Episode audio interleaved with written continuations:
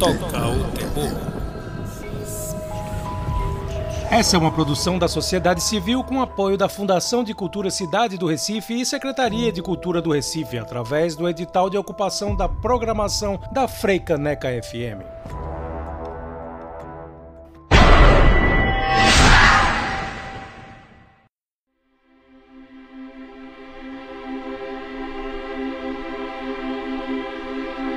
Boa noite, sejam todos bem-vindos e bem-vindas a mais um programa Toca o Terror na Freicaneca FM 101.5, sua rádio pública do Recife, sempre toda semana, onde vocês podem ouvir a gente falando sobre filmes de terror, obviamente, mas produções ligadas à ficção científica, suspense, mistério, além de dicas de livros, quadrinhos e obras relacionadas.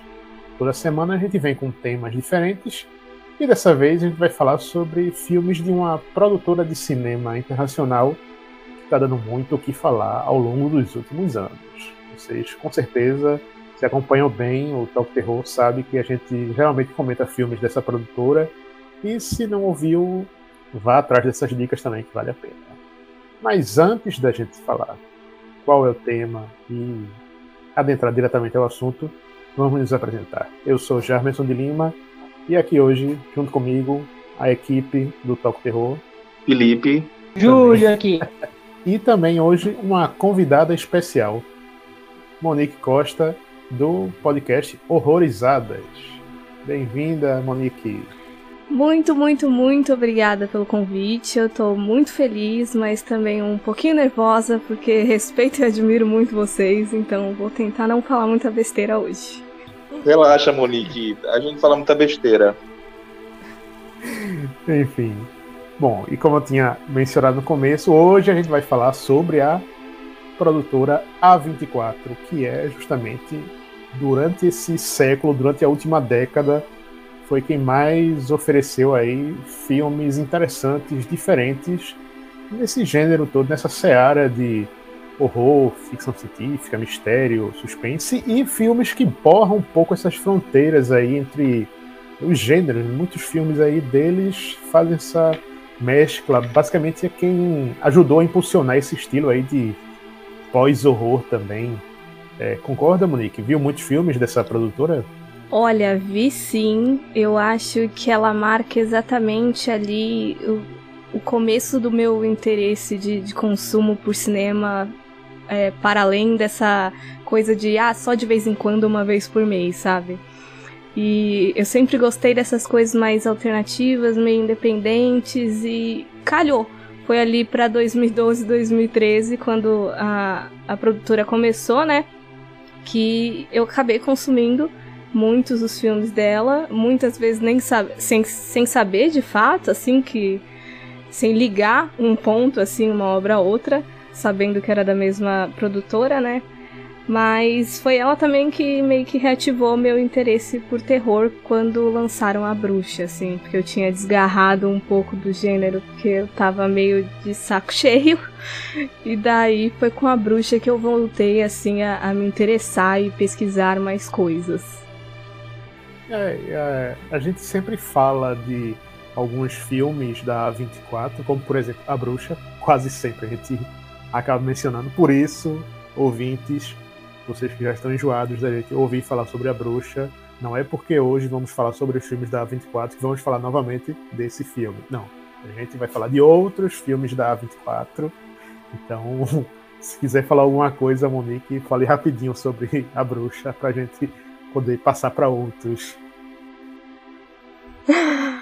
Não, até eu, assim, eu sou apaixonada por esse filme, mas até eu tô cansada de ouvir ele sendo associado com a 24, sabe? Mas é porque eu acho o filme realmente muito bom. Eu não acho que ele é realmente, assim, inovador, porque a gente consegue é, pegar muito das referências dele da onde ele saiu, assim, pegar. É, do, do, da onde ele tirou material, Robert Eggers principalmente, né? Mas eu acho que veio muita coisa depois que acabou sendo vendido, ah, sei lá, como Nova Bruxa. Depois a gente vai ver como um novo hereditário. Então é, é difícil desassociar essa importância, digamos, do filme nessa última leva aí, nessa última década. É, exatamente. E outra coisa, a A24 é uma produtora que não é só especialista em horror e esses filmes que a gente curte. Assim. É produtora que investe pesado em filmes, digamos assim, de qualidade, que concorre e ganha Oscar também. Está associado a grandes produções que são contempladas aí por muita gente, principalmente em drama também. É coisas como Quarto de Jack, Moonlight, filmes e produções aí que ganharam Oscar que tem dedinho aí da 24 junto também. Então, ou seja, a gente vai se deter hoje nesse programa da, é, dos filmes e das pautas que tem a ver com o nosso gênero aqui. Porque a, a 24, como eu falei, né, é uma produtora que já existe há pelo menos mais de 10 anos e foi deixando sua marca aí, pelo menos a cada dois, cada ano, assim, você vê duas, três produções que tem essa assinatura deles. Então, se você estiver procurando um filme para assistir de repente ver que tem essa marquinha, tem essa logo, tem esse nome aí, A24 associado, você já, opa, já dá uma olhada aí com cuidado. E assim, numa lista breve que a gente fez, a gente viu que tem muitos filmes que a A24 não exatamente é, produziu, mas ajudou a distribuir e lançar os filmes, que é uma parte também pesada e igualmente importante para esse mercado que é tão desigual às vezes, porque é, nem todo mundo tem a sorte de chegar e tipo, opa, tem aqui a Disney no meu colo para ajudar a entregar o filme aí para milhões de salas de cinema. Né? É difícil a distribuição. Então a 24 também faz esse papel de curadoria, de chegar e lançar também um bocado de produções aí pelo mundo.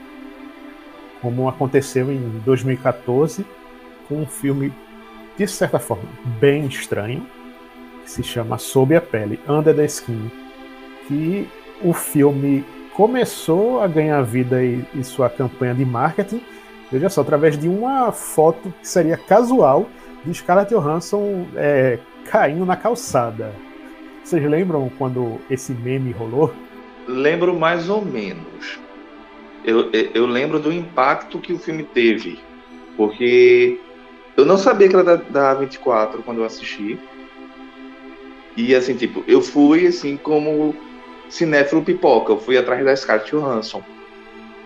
E o, o filme, as questões que o filme levanta, é assim, tipo, é uma porrada. Um filme é uma porrada. Eu fui esperando assistir algo ao estilo a experiência, vou ser muito sincero. E eu não estava preparado para o que eu vi para as discussões, para algumas cenas também.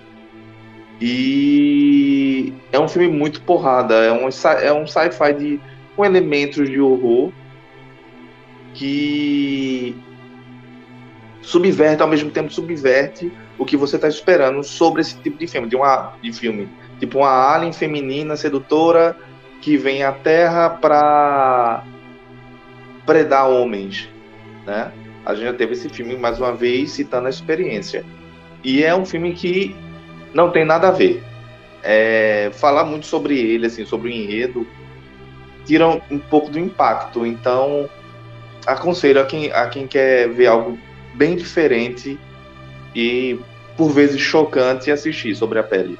E Scarlett tá linda. Eu não lembro do meme especificamente, mas dentro de grupos aleatórios de Facebook, esse filme chegou para mim é, massivamente como um filme em que a Scarlett Johansson aparecia no frontal. Era, foi assim que esse filme me foi vendido.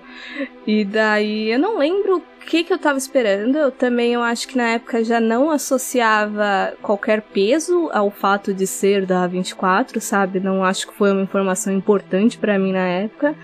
Mas eu acho que esse filme já define bem o que a gente vai ver depois aí, que são esses filmes difíceis de se classificar. Tipo, a gente não pode vender ele como um gênero só, de ah, ele é só ficção científica, só terror, só fantasia ou só drama, porque é bem provável que o, o espectador vai se decepcionar se ele for com uma mente muito fechada no, numa questão muito comercial, assim, sabe? Muito padrãozinho. Então, sobre o meme eu também não lembro. E quando eu fui ver, eu fui ah, ver. Rapaz, ninguém lembra do meme. É, lembro é não, cara. Eu vivo no Twitter e é não vi essa, esse meme.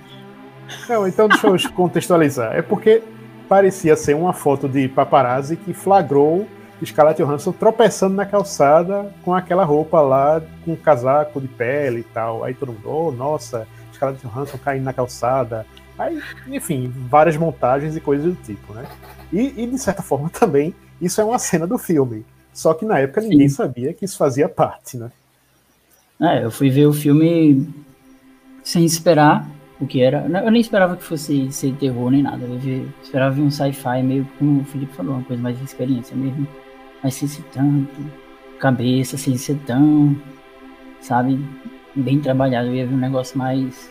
Só por ver mesmo fui surpreendido. Do mesmo jeito. Eu também não vi trailer na época, por isso eu tô fora do meme. Não vi nem trailer, nem nada. Não sabia que era da 24. Pra mim, a 24, nesse ano, me fez um mal danado, porque eles lançaram o Tusk do Kevin Smith. Eita, que trauma. Então, para mim, esse selo significava muita coisa, entendeu? Pensa pelo lado positivo, que é representatividade podcaster, porque o, o protagonista lá era, era um podcaster. Essa galera é, investiu em Tusk, mas investiu nesse filme aí esquisitinho, hein? Então, pode ser que venha coisa depois aí, interessante também. E aí chegou um, um filme no ano seguinte que é um filme de zumbi nesse esquema independente que eu acredito que muita gente não viu porque ele passou muito batido, mas como tinha lá é, uma série de atores legais que são interessantes para quem curte pelo menos comédia e, e, e ver filme desse tipo, aí tipo, vamos lá, bora dar um, uma chance. E tinha Aubrey Plaza sendo uma protagonista zumbi um filme que se chama A Vida Depois de Beth, ou Life After Beth. Eu assisti, e assim, tipo, é uma comédia de, de horror legal que debate sobre um tema muito importante, que é o relacionamento tóxico. Né? E é o seguinte, um, um... o cara tá desiludido, tá triste, porque a sua namorada Beth faleceu e tá sendo difícil para ele se recompor, tá? Tá sendo muito doloroso, até que ele conhece uma outra garota que começa a, a dar, botar um pouco de luz na escuridão, sendo que Betty de alguma forma vai voltar e ela quer que tudo seja igual, sendo que as coisas mudaram. E aos poucos esse personagem vai vendo que Beth não era essa figura tão maravilhosa assim. E nesse lógico, nesse inteirinho, é um filme de zumbi, tem seus momentos com sangue e tudinho, mas acho que o foco é muito mais a uma comédia meio indie com essa crítica ao relacionamento abusivo é legal, não é maravilhoso, não, mas é bem assistível. É, eu assisti esse, no caso ali, você falou que tinha assistido Under the Skin por causa de Scarlett Johansson, eu assisti por causa de Aubrey Plaza, nesse caso. E é engraçado porque eu não tive essa leitura do relacionamento abusivo, eu tava lendo mais sobre aquela questão de luto, de não desapegar das coisas. E o que me surpreendeu é essa sexualidade quase pulsante da personagem, da Beth, que ela volta super horny, meio confusa do que que era aquelas coisas que ela estava sentindo, sem saber identificar se era que, que tipo de vontade de comer que era aquela, né? Porque ela tá muito com, vai com muita sede ao pote em tudo que ela vai, fica até meio deturpado às vezes o que, que ela quer, o que ela não quer. Os pais dela também são super significativos nesse retorno, né? Tipo, a gente vai um pouquinho além de, de só do namorado enlutado. É, mas é, é, interessante porque eu acho que ele foi meio que fracasso, assim, de bilheteria e ele não retornou o que foi investido, por mais que o investimento não tenha sido muito alto, né? Porque eu acho que a, até onde eu sei, se eu não me engano, a A24 realmente não investe muitos valores exorbitantes, mas. É, é, é, engraçado até como esse filme é esquecido. Eu acho que ele só não é mais esquecido que o Slice. Tipo, ele tá ali coladinho perto. Mas é comédia, eu achei divertidinho. Não, não consigo levar ele muito a sério também, não. Mas amo a Aubrey Plaza e tudo que ela faz, então fica difícil falar muito mal desse filme também. Pelo menos mantém-se um nível de curadoria e de estranheza legal também. Mas bem, gente, vamos aqui para o primeiro intervalo do programa Toco Terror, para daqui a pouco a gente voltar a falar de outros filmes dessa produtora.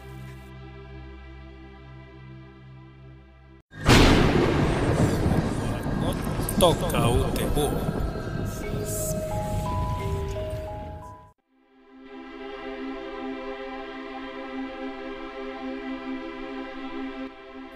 Toca o terror voltando aqui na Frecaneca FM. Estamos falando hoje de filmes associados aí à produtora A24, que é uma dessas produtoras internacionais que tem se notabilizado aí pela excelente curadoria de filmes, tanto os que foram premiados em Oscar e tudo mais, como também nos que vieram a ser lançados, que estão junto dessa nossa seara de mistério, suspense, horror também. Um desses filmes que está em uma linha tênue entre estilos é um chamado Lugares Escuros, Dark Places, lançado com a Charlize Theron, que tinha acabado de estrear Mad Max Estrada da Fúria e nossa, já chegou na sequência no cinema, chega um filme como esse que é um, um thriller policial, um, um, drama bem sombrio, um, uma história densa também, daquelas que você deixa você para baixo. Assim, então, chegou também chamando atenção esse filme. E vale salientar, eu não assisti esse, mas é baseado em um livro da Gillian Flynn, que é a mesma autora de Garota Exemplar. Sim, não, então, esse filme é, é, eu não lembro de ter visto. Eu, eu acho que vi, mas eu não lembro nada dele. Assim, é um filme daquele filme que a gente, meu, super cine, né? Tem uma cara de super cine nele, né? Sim, Total. Sim. É, é, bem super cine, assim, porque a história é a seguinte, assim, a, a personagem de Charlize Theron, que se chama Libby, ela tinha sido a sobrevivente de um massacre quando era criança. Então, a família dela é, foi massacrada numa fazenda, na zona rural dos Estados Unidos. E aí ela vive a vida dela ao longo dos anos e já está adulta nessa coisa de ser uma subcelebridade dessa história de true crime, é, comentando a respeito de, da tragédia, dando entrevista para falar sobre essa história, e aí vai, né? Deixa Não, que ela, a vida ela, assim. com o irmão, né? Parece. Ela era suspeita da galera aí, da, família, da família, né? É, até que o irmão e a galera começa a descobrir que, olha, aquele envolvimento do assassinato estava ligado a uma seita. Tinha uma galera, sim, uma seita satânica aí que Caramba, é, velho, acabou ameaçando a família. Aí é quando ela começa, tipo, revisitar o próprio drama pra chegar junto e ver o que é que aconteceu. E é quando vai se desenrolando todo, toda a parada e é, é aquilo que eu disse, né? É o filme sinistrinho nesse sentido, assim, do uhum. reviravolta de tal. Lembra realmente, de certa forma, o, o garoto exemplar, realmente, Felipe. Tem essas coisas de reviravolta, do personagem meio tenso, assim, na, na história. Então, tá valendo. E o tom é mais aquele drama investigativo, né? É, total. Mas é, é um ritmo próprio, mas entrou pro cinema na, na época lá, mas não fez o sucesso esperado. Então é daqueles filmes que, opa, a galera assiste e depois, tipo, eita, o que é que eu posso esperar agora, né? Parece que tem alguma coisa errada com ele para mim. Eu não sei se é porque ele é uma adaptação e tentaram colocar muita coisa. Eu não sei se é o elenco que, apesar de eu gostar de todo mundo, parecia que eles não estavam encaixando direito nos personagens. Mas eu gosto dele mais por analisar os contextos históricos em que a história se passa, assim. A gente tem muita crise, a gente tem muitas questões de desigualdade social, política, econômica. Eu gostei mais desses assuntos do que meio da história em si. Eu não sei muito bem explicar, mas parecia que tinha alguma coisa errada no filme para mim. Alguma coisa não estava funcionando, clicando direito. Mas bem, gente, é, tem outros filmes, claro, esse daqui é de 2015, a gente falou dos anteriores, a gente está seguindo mais ou menos uma, uma sequência, E aí a gente volta a falar de um, um filme que é, Júlio particularmente gosta muito. Esse filme, quando eu vi uma vez, assim, me chamou a atenção, mas eu fiquei com uma pulga assim atrás da orelha, porque tem muitos detalhezinhos que você vai perdendo. E é produção da A24 nesse estilo que a gente conhece, que deixou ela bem conhecida, que é um filme chamado February, ou The Black Coat's Daughter, ou aqui no Brasil chamado é, de Enviada do Mal. Então, esse filme aí eu vi na época sem nem saber que era da 24. Eu só... O melhor de tudo é que é, todo é. mundo viu filmes da A24 sem saber que era da A24. É. Depois você vai associando as coisas, tipo, eita, esse também, esse eita, rapaz, é aquele outro. Né? Você vai vendo um padrão, né? Tem uma, uma régua aí de padrão melhorzinho do que o normal. Então, eu vi esse filme, ele, eu, eu pego de surpresão, assim. Quando, quando a parada vai para o, o, a, a, a, como é que eu posso dizer? O lado maligno da coisa, na trama, porra, me arrepiei, velho. Eu fiz chifrinho com a mão, fiz aê. e eu, pô, eu achei esse filme tão bem filmado, eu achei ele tão bem conduzido, eu achei ele todo. Os Perkins me pegou de verdade. Um filme que quando eu assisti, pô, eu vim falar com vocês no grupo, né? Gente, vejam isso, olha isso. Eu fiz, eu escrevi uma crítica para o Toca, tá lá no site sobre esse filme, porque ele tem um, um plot muito interessante, assim, uma abordagem muito interessante sobre esse plot. Que aí eu, eu não quero falar muito não, vocês podem falar aí que se vocês tocarem no assunto, eu, eu, eu, eu abro mais a boca, porque esse filme eu sou muito paga-pau dele. Olha, eu também gosto muito dele, mas eu assisti ele muito, muito, muito atrasada, já sabendo que ele era da 24, já tendo assistido inúmeras outras coisas da produtora. Não sei se isso afetou em alguma coisa, se interferiu no resultado final, mas eu gostei muito. Ele me deixou muito instigada porque a gente meio que acompanha duas histórias paralelas e fica naquela coisa de quando que isso vai se conectar. Eu quero saber como que isso se conecta.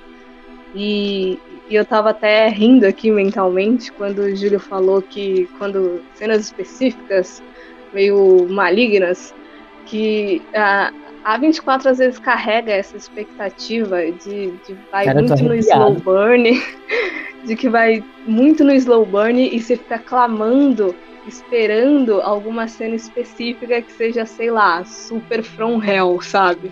E aí vem, normalmente não decepciona, tipo, salvo as raras exceções. Mas eu gosto bastante desse filme também, toda a condição de clima, até a gente chegar naquela resolução, digamos. E, enfim, gosto muito. E outro filme que é também nessa linha, assim, tipo, um pouco devagar, quase parando, mas que entrega algo que surpreende a todos, é o filme lá do do grego que todo mundo começou a curtir muito depois que ele fez o Lagosta, do Yorgos Lanthimos, que é esse cineasta que mas o segundo grande filme dele que está associado aí a a 24 foi esse, o Sacrifício do Servo Sagrado. É o filme de origem do Coringa, né? é, é exatamente. assim, esse eu já fui ver conhecendo Yorgos Sou muito fã desse maluco. Maluco mesmo, assim. Que com certeza ele não bate bem da cabeça. Já, já vinha com Alpes, já vinha com Dente Canino, já vinha com a Lagosta. E assim, não é meu filme favorito dele. Também não é meu filme favorito dele dentro da 24, porque eu realmente gosto muito mais da Lagosta. Mas eu acho que dá pra identificar muito do diretor ali. Então acho que eu sinto que com esse filme eu tava analisando mais a filmografia do que o filme em si. E tem aquela coisa daquele ambiente estéreo, daquela, aquele monte de gente apática, e daquela crueza, daquela violência crua mesmo, assim, e, e esteticamente apelativa, bonita, não sei. É, ele é, me é deixa um muito barulhado na cabeça. É ele um mexe filme que moral, lhe, né? deixa, lhe deixa incomodado e desconfortável por fazer e mostrar muito pouco.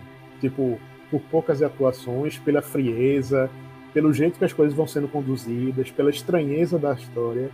E você vai sendo conduzido a esse lugar e toda a situação que você se sente tão envolvido aquilo ali que, por exemplo, chegou no meio do filme, a namorada tava com ódio imenso do, do menino lá. Ela não, não aguentava mais olhar pra cara dele durante o filme. Era assistindo e dizendo: por que esse cara não morre? Coisa do tipo. É, eu acho que, o, que o, a manha dos filmes desse cara, essa apatia dos personagens e, e, e além de, o jeito que ele conduz, ele dá espaço pra gente ficar fomentando na cabeça da gente tudo aquilo ali. Ele, o, o filme não fica. É, ele realmente não pega na sua mão, mas ele fica lhe chamando de longe. Você fica indo atrás do filme, sabe? E você vai você vai sendo consumido pelaquela doidice que ele está mostrando ali. Ele deixa, ele dá espaço para você ficar se questionando também. Os dilemas morais que ele coloca em todos os filmes, Dente Canino, Lagosta, e nesse aí é, é. é, o mesmo, é o mesmo modus operandi. O cara tem essa, o cara é sádico, quem está assistindo mesmo, ele é sádico. É, para quem se interessa em assistir, o Sacrifício do Servo Sagrado está tanto na HBO Max quanto na Amazon Prime. Então, cheguem lá e divirtam-se na medida do possível. E outro filme também um pouco lentinho, também meio devagar, que também é da 24 e foi lançado nesse mesmo ano, atende pelo nome de Ao Cair da Noite, It Comes at Night. E eu vi esse filme na época no cinema. Eu fui lá assistir e me surpreendeu por motivos diversos que hoje em dia já ganham um outro significado total, assim. O trailer, o jeito que a galera vende o filme, dá uma outra impressão. Quando você chega para assistir, você tipo, opa, esse filme é diferente. Mais ou menos aquela a, aquela coisa que a gente falou quando estava comentando a respeito do Sob a Pele, assim. Tipo, esse filme aí não é o que a gente estava esperando, não. Porque aparentemente ele mostra uma galera que está confinada no, numa floresta, numa área lá de cabana, por conta de um, uma maldição, de uma epidemia, alguma coisa que rolou um apocalipse no mundo e a galera que está sobrevivendo lá tem que ficar com aquelas roupas de proteção absoluta, assim, né? Com máscara, aquela coisa bem que a gente conhece hoje em dia, né? Viu? Por conta da pandemia. Mas no caso deles era bem pior, assim, aquelas roupas de tentar isolamento radioativo mas em nenhum momento se explica exatamente o que é que está rolando ali naquele mundo. Sendo que todo contato humano novo que chega, né, eles ficam com uma certa estranheza porque não sabe exatamente o que é que está rolando ali, se a pessoa é confiável ou não. Vocês viram esse filme também? Vi no cinema também, num date, que eu era esquisita e encontrava as pessoas para assistir filme questionável no cinema. E eu acho que eu gosto de apagar um pouco ele da memória, porque foi na estreia dele que saiu aquele fatídico artigo, coluna, do cara que meio que cunhou o pós-horror, né? Então eu tenho uma coisa com esse filme, eu não sei se. Mas eu, eu meio que esqueci dele. É, totalmente, eu esqueço dele constantemente, que ele existiu. Mas com você relembrando a sinopse agora, eu, eu sinto uma necessidade de reassisti-lo por pelo histórico, né, dos últimos dois anos pós-coronavírus aí, e ver se isso alteraria a minha opinião de alguma forma no filme. Mas eu lembro que eu gostei muito da dinâmica dos personagens. É, eu lembro que o rapaz com quem eu saí, ele não gostou, porque eu acho que ele estava com a expectativa errada para terror também. que numa certa parte foi corroborada por um marketing.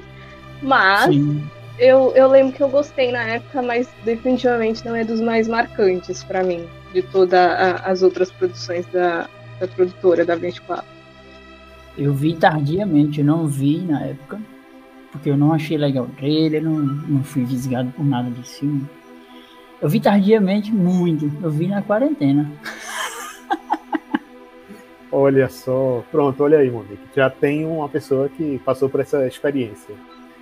Eu gostei, gostei. Também não gostei tanto, assim, não. Eu gostei mais da parte técnica. Eu gostei, gostei muito como ele resolveu a questão das luzes e sombras dentro ali daqueles ambientes bem, né? Usando muita luz, realmente só a luz da que o personagem está usando, né? Brincando com as sombras. Eu achei mais tecnicamente muito mais legal do que a trama em si. É um filme que para mim me pegou mais na, na sua execução do que no, no conceito. Mas só em ter ajudado a criar o termo pós-horror que traumatiza e divide opiniões. Pode ser que. Culpa de quem inventou esse termo, mas.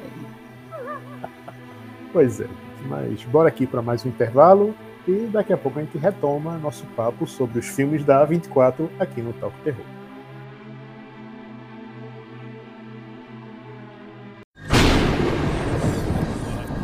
Toca o terror.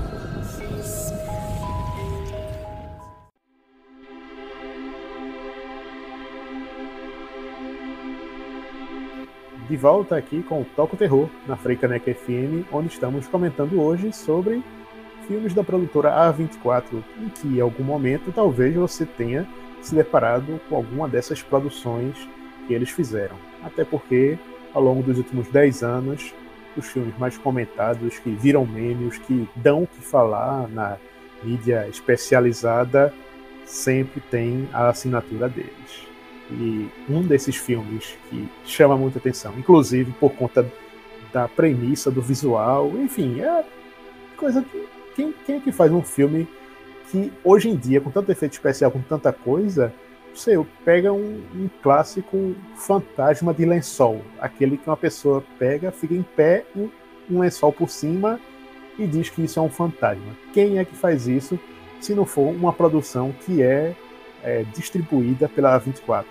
Um filme que se chama A Ghost Story, ou no Brasil, com o título breguíssimo de Sombras da Vida. Veja só. Olha, eu tenho tanto ódio cultivado por esse filme.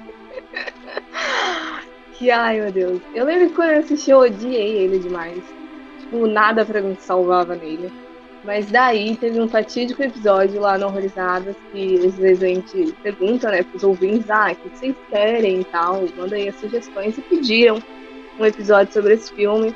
E daí eu tentei me conter assim e assistir tentando suavizar todo o meu rancor. E assim, eu reconheço alguns méritos que ele tem de, de parte técnica, principalmente, por mais que não seja uma área que eu conheça tanto.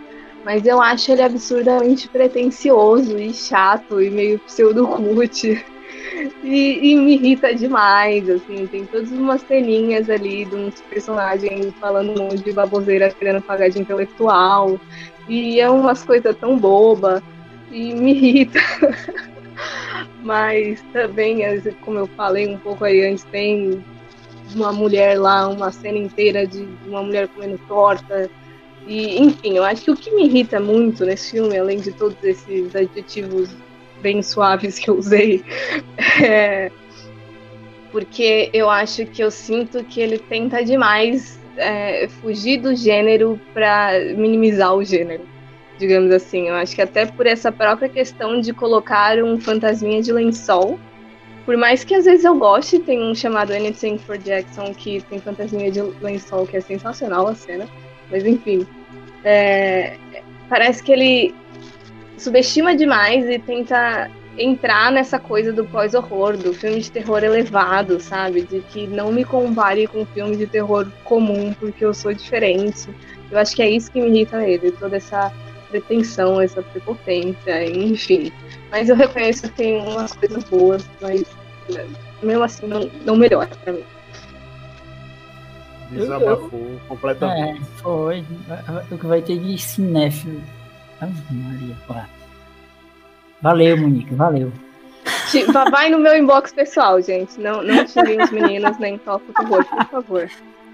Não, mas eu concordo contigo. Pra, pra mim, esse filme devia estar nem sendo falado nesse programa, pra gente conversa pronto. não sei por que tá falando dele aqui. Nossa, tá perdoado, gente. mas, em compensação, o próximo filme aqui da lista, que é justamente da 24, é um daqueles que ninguém pode botar defeito. Até, veja só, até Oswaldo, que não tinha visto ainda Hereditário, ele se rendeu também ao filme de Ari Aster. Veja só. Né? Olha, Monique, ele já avisou que não pode botar defeito, viu? Não, esse eu não vou colocar defeito. Esse eu não vou colocar. Eu acho difícil também Ali. conseguir. Senão pai e vai brilhar aí na sua casa, cuidado. Misericórdia. E, e, e, engraçado porque eu assisti esse filme no cinema também já toda na vibe, por causa da Toni Collette, que todo mundo já estava falando que ia ser indicada ao Oscar, que acabou nem sendo. E por ser, por ser o filme da A24 também, lá, eu assisti, bem menina, assisti no cinema. Acho que uma das últimas sessões aqui passou em Natal, mas bem tarde da noite. E eu saí do cinema absolutamente aterrorizado. É, eu cheguei, foi o último filme que eu fui dormir com minha mãe, assim, por medo mesmo. Porque eu escutava o, estal, o estalar da boca da menina e a luz, aquela luz. Pai, isso, eu escutava, para que eu me arrepio. E eu escutava isso no meu quarto. E a luz, a luz, assim como se representasse o Paimon. Digo, mãe, vou dormir contigo, tá? E assim, tipo, é, e é, é, um filme, assim, tipo, sobre o caos familiar, né? Assim, tipo, como a, a própria família, ela provém o terror. O terror vem da família. A, a, a desconstrução da mesma é perturbadora. Aquela cena do jantar. O que é Tony Collette naquela cena, gente? Pelo amor de Deus, é, é ao mesmo tempo que é assustador, você sente pena da personagem, que ali ela tá em pura dor. E assim, é um filme assim, praticamente irretocável, irretocável. É, eu, eu assisti esse filme no cinema também, mas eu acho engraçado que eu não lembro muito bem da experiência de assistir ele no cinema, porque depois eu fiz uma sessão com os amigos em casa e tinha um amigo meu que ele tinha muito medo de filme de terror, tinha, não tem ainda, e eu fiquei aquela pessoa boba, assim, tipo, quando chegava nas cenas específicas, eu ficava olhando pra cara dele, assim, pra ver a reação. Porque eu tava. Eu, eu, gostei muito desse filme, eu já tava tudo bem marcado na minha cabeça, ele é bem impactante. Eu acho que. Caso eu tenha algum problema com ele, não é um problema com o filme, eu tenho um pouco problema com os fãs de Hereditário. Porque eu não sei. Eu vi tanta merda, tipo, de das pessoas que gostam desse filme falando muita besteira. ou por minimizar o gênero como todo, ou por, sei lá, ficar forçando depois umas comparações de filmes que saíram depois com ele. É, é mais isso. Mas o filme em si é uma, é uma capirotagem muito gostosa. Ele funciona no, no drama familiar, ele funciona no terror ele é muito positivo, ainda mais se a gente for comparar aí, é, filmes que estavam vindo um pouco antes dele, que estavam muito mais contidos e introspectivos. Esse não. Ele é escancarado um filme de terror e ele é muito bom como filme de terror. Então, gosto muito dele também. E. É, enfim, muitas cenas marcantes. Eu só, só penso em cabeças rolando nesse filme. E uma curiosidade, gente, é que conversando com outros amigos que assim são fãs de terror, mas são fãs de terror mais convencional, mas James Wan, eu tenho dois grandes amigos meus que assistiram Hereditário e acharam chato. Eu digo, como assim chato? Sim, total respeito a ao gosto, mas assim, tipo, sei que não é assustador, que não é angustiante, assim, é, é é uma pseudocrítica a, a esse cinema comercial hoje em dia, né? Quando se fala terror, as pessoas esperam gritos e sustos a cada cinco minutos, em detrimento de uma história. E Hereditário faz exatamente isso. Ela conta, ele, o filme conta uma história muito boa e não esquece do terror, como o Júlio falou. Assim, tipo, o, os últimos 20 minutos do filme é um pesadelo. É de você. Eu estava me contorcendo na cadeira do cinema sabe? É para mim ali é o pavor puro, é a essência do pavor. São aqueles 20 minutos do finais. É, o cara subir na muito. mesa da ceia de Natal com da ceia de Natal e botar Canibal Corpus para tocar, ficar pelado, pular em cima, banhar de sangue. É assim, pô, o final desse filme. Pois é, então se não viram Hereditário, procurem nas plataformas de streaming está na HBO Max, está na Amazon Prime e vão atrás, gente. É uma experiência é, aterrorizante, de fato. Não tem muito o que dizer. Mas outro filme aí, e uma marca interessante também da A24 em suas distribuições e comercializações de filmes, é sair pegando é, filmes cineastas é, não tão conhecidos assim, alguns até umas apostas, como foi com Ari que era o primeiro filme dele, o Hereditário. É, o, os outros diretores e filmes que a gente falou também, alguns eram iniciantes, como o Os Perkins, que fez o, o February, o Robert Eggers na Bruxa também, mas eles também, na 24, dão essa distribuição e essa chance aí a alguns filmes meio diferentões de gente conhecida e reconhecida, como no caso do Gaspar Noé, o cineasta francês, que anos antes fez filmes bem incômodos e lançou pela A24, ganhou essa distribuição mundial com o filme Climax. Normalmente, eu gosto de, de Gaspar Noé, assim. Fui assistir por causa de Gaspar Noé também. Mas normalmente eu gosto de filme que me causa desconforto físico, assim, que, que ele ultrapassa o limite mental. Só que esse filme foi desconfortável demais, assim, tem algumas coisas que tá eu vendo? acho realmente questionáveis, assim, será que, que era pra ser colocado determinada coisa aí?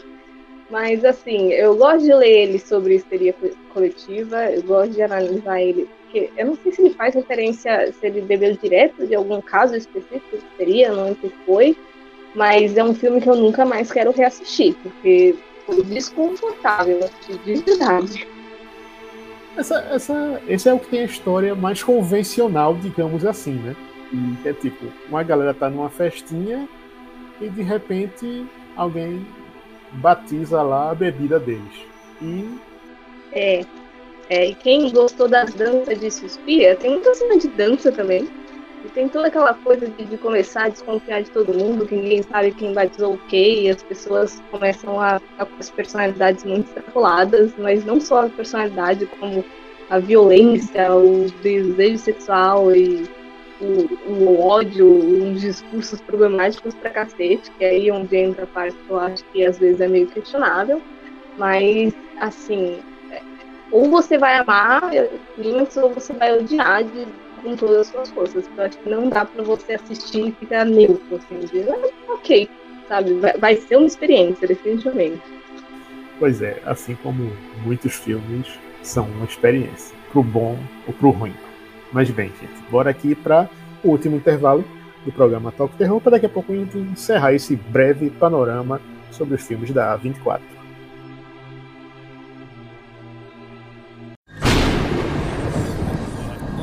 Toca o terror.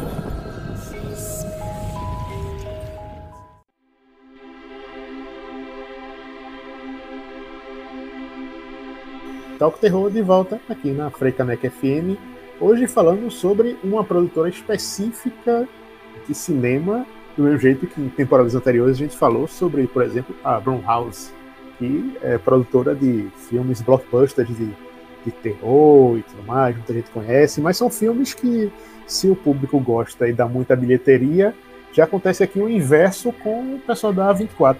Tem filmes muito bem aclamados, mas nem todos são sucesso de público. Assim. Aliás, são raros os filmes deles que tiveram um grande sucesso. Tanto é que o mais que teve a maior bilheteria, no que pareça, foi o Hereditário, que a gente falou no bloco anterior. Veja só. E os outros filmes, assim, tipo, tá na média, assim, é investimento, né? Cinema tem isso também. Tanto é que eles sempre se associam a outras produtoras e faz aquela coisa que eu falei, né? Tipo, se junta para lançar filmes pelo mundo. Então, uma produção britânica como Inferic, que ganhou o infame título aqui no país de Vestido Maldito, é uma dessas produções também que a A24 lançou recentemente por aqui. Amo, amo, amo os filmes do Peter Strickland. Agora me pergunta se eu entendi alguma coisa. Não, assim, eu não, não entendo quase nada dos filmes desse cara. Eu fui assistir esse, por incrível que pareça, sem saber que era dele, aí quando acabou eu fui, que que é isso, né, que eu assisti? Eu, mas assim, eu, eu amo a estética dele, eu amo esse ar de esquisitice, esse clima de naturalizar coisas absurdas, que você fica, não faz sentido nenhum, mas no, dentro da narrativa tá todo mundo achando normal, né? E um pouco também do que eu falei do, dos personagens meio apáticos do, do, do Yorgos. Eu sinto os personagens do, do Peter meio sem vida, assim, de frios e calculistas, sabe? Não sei. Mas eu gosto muito, muito desse filme, por mais que não entenda. É, a sinopse dele é assim, engana, mas do mesmo jeito tá falando a verdade. Que é justamente a história de um vestido de uma loja meio esquisitinha aí, que é amaldiçoado. E as pessoas que usam o vestido acabam. Eh, bom, tem seu destino alterado, de certa forma. Sendo que é novamente aquilo, né? É esquisitice em cima de esquisitice da história. Porque é um vestido que mostra-se normal, só que tem cenas dele, é, como o Nick falou, assim, que é. Você normaliza a esquisitice. Tipo, vestido voando em cena. Que é isso. Se fosse um desses filmes mais bagaceira, coisa mais trash, você ia ver, tipo, vestido atacando a pessoa, rindo, alguma coisa do tipo, né? Mas nesse não, você olha e tipo, tá, que negócio é esse? É estranho, mas tipo, ok, tô vendo e isso tá acontecendo. Não é algo tão é, escabroso, mas ao mesmo tempo vai se tendo as cenas malucas aí no meio da parada, né? e se. E, quem, e eu acho difícil. né? E eu acho difícil vender esse filme, porque quando a gente pega esse conceito de objeto amaldiçoado, objeto inanimado com vida, é, já tem essa, essa ideia, essa expectativa de que seja meio bagaceira, sabe? Que seja muito cômico. Mas esse filme é muito sério, assim, muito contido em umas certas partes, de uma questão de, de, personagem mesmo. Só que uma coisa que eu acho legal também é que o vestido ele cabe em todo mundo e eu acho que a humanidade ainda tem que melhorar nesse aspecto, que as roupas têm que caber em todo mundo. Então isso eu, eu gosto do, do vestido. E teve um, um, outro filme que ano passado saiu em VOD, que muita gente chama, tipo, durante a pandemia, né? Foi lançado, era um filme é, bastante aguardado e aclamado, porque ele estava pronto para sair, ia chegar no cinema, não ia e tal, e de repente quando passou-se esse tempo todo de pandemia, quando viu, chegou no mercado de VOD, todo mundo assistir, e é justamente Saint Mode. Desses filmes que onde ninguém podia dizer que não sabia que era da 24, porque em todo o cartaz, trailer, em todo canto tem lá a marquinha da A24 para todo mundo criar expectativa e chegar junto para assistir. E foi empreitada para sair, né? Eu cheguei a esquecer que esse filme existia. É, e eu acho que ele foi muito esquecido depois que ele saiu. Eu acho que justamente por isso. Ele demorou tanto para sair que ou o pessoal assistiu e já não correspondia à expectativa de dois anos de espera, ou simplesmente nem se interessou mais em assistir, né? Mas eu gosto muito dessa questão de, de religiosidade, de toda aquela repressão das personagens, tem muita questão de, da, da, da sexualidade de, de, ambas, assim, de como elas encaram as coisas, aquele conflito mesmo, e, e assim, eu gosto muito de True Crime. Não, não que esse filme seja sobre True Crime, mas assim, eu tava numa fase que eu tava lendo, consumindo muita coisa de seita, e eu tava encaixando a, a protagonista muito naquele, naquele tipo de gente que passou por essa terra. Essas manias de. Eu acho que é síndrome de Messias, assim, de achar que tem esse contato direto com Deus, né? Enfim, foi casando ali meus interesses em comum. E eu gostei. E é interessante também porque eu acho que é um dos poucos, ou se não o único filme de terror com diretora mulher, né? Da, de terror da 24 e foi um dos motivos de eu ir assistir, eu querer tanto assistir ele também.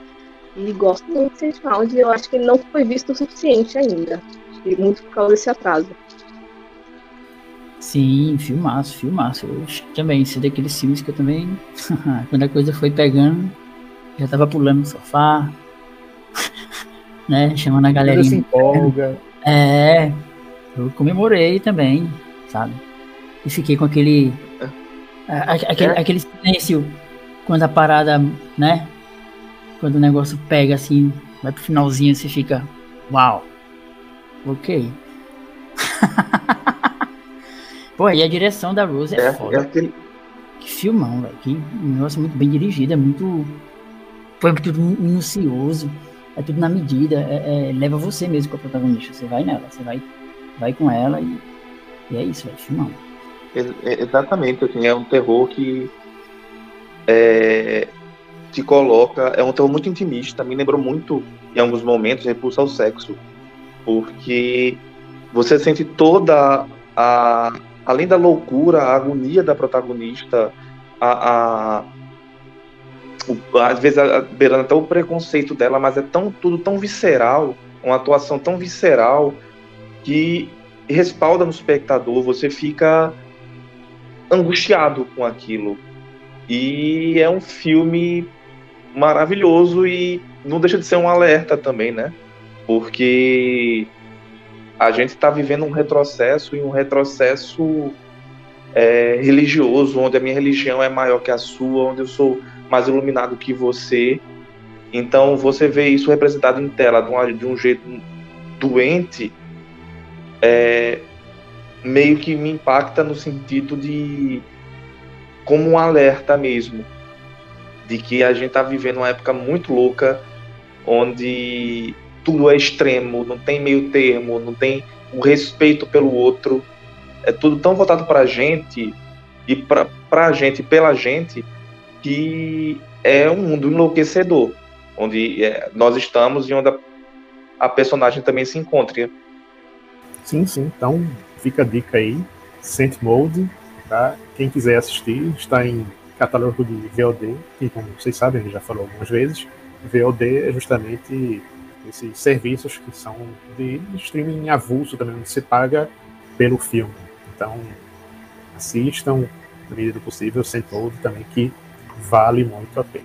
Bote fé. E também, também para a gente referenciar aqui alguns outros filmes que vocês podem ter estranhado, que mencionou, né? Tipo, o Farol também é produção da 24, só que a gente não falou muito porque, né?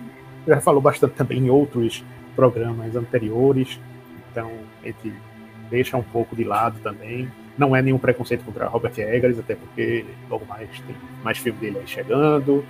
Também a 24 nesse ano está empolgada aí nas produções, porque vai vir mais filmes ao longo do ano, tem muita coisa ainda para sair da A24, e no começo desse ano saiu já um filme que a gente ouviu falar bem, chamado simplesmente de X, ou X, né? Enfim, o cartaz é isso. Do que a gente sabe do filme aí, vocês leram a respeito, o que, é que a gente pode esperar sobre essa nova produção de Ty West?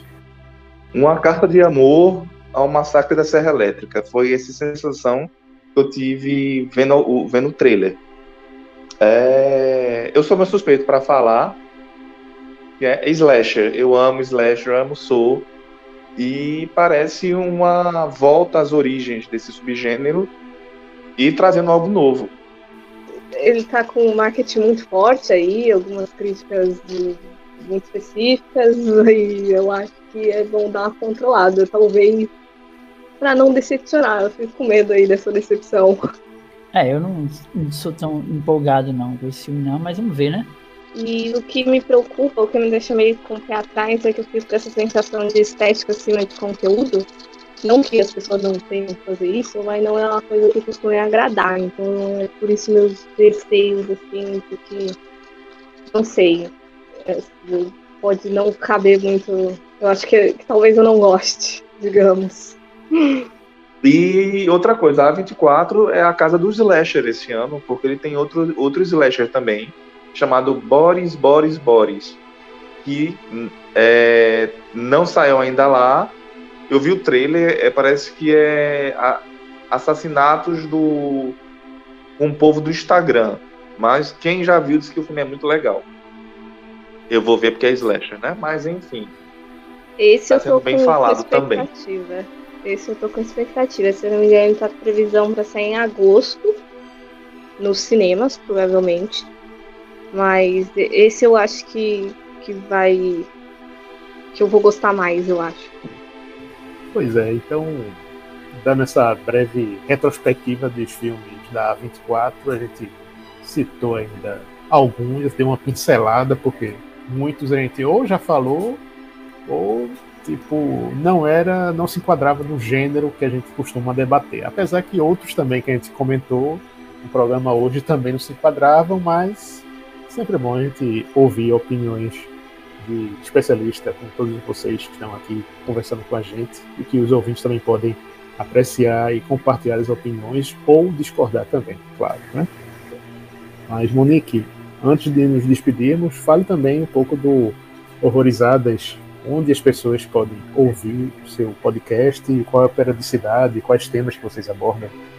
Olha, eu sou péssima para autopromoção, mas lá no Horrorizadas a gente foca em filmes meio esnobados, mas independentes, alguns com um orçamento maior, nível A24, assim, alternativos, e outros assim que fica difícil até de achar, sabe? E caso você então esteja querendo consumir umas coisas mais fora do mainstream, talvez vá se agradar com nossa seleção, com a curadoria de filmes que a gente debate. E toda semana a gente fala aí de um filme diferente. E estamos na maioria dos agregadores e também no horrorizadas.com, onde vocês podem encontrar todos os episódios. Tem lista também, tem review, tem resenha, sempre focado aí no cinema de gênero, ou em séries também, às vezes livros. E estamos também lá no Instagram como Horrorizados Podcast e no Twitter como Horrorizados PC. E, novamente, muito obrigada pelo convite. É, por mais que tenha muito filme que eu acho meio pombo, alguns que eu tenha muito ódio cultivado, eu gosto muito da, da 24 de consumir aí. Acho que eles dão muita liberdade criativa para os envolvidos e é sempre bom ver um filme saindo sem interferência de produtor, sem problema com marketing, nem nada parecido.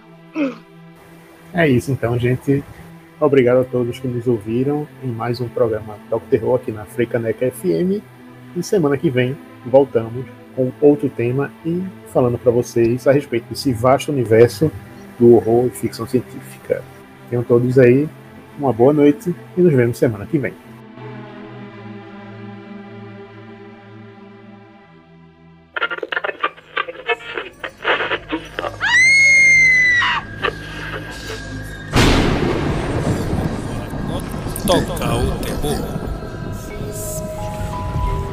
Essa é uma produção da sociedade civil com apoio da Fundação de Cultura Cidade do Recife e Secretaria de Cultura do Recife, através do edital de ocupação da programação da Freicaneca FM.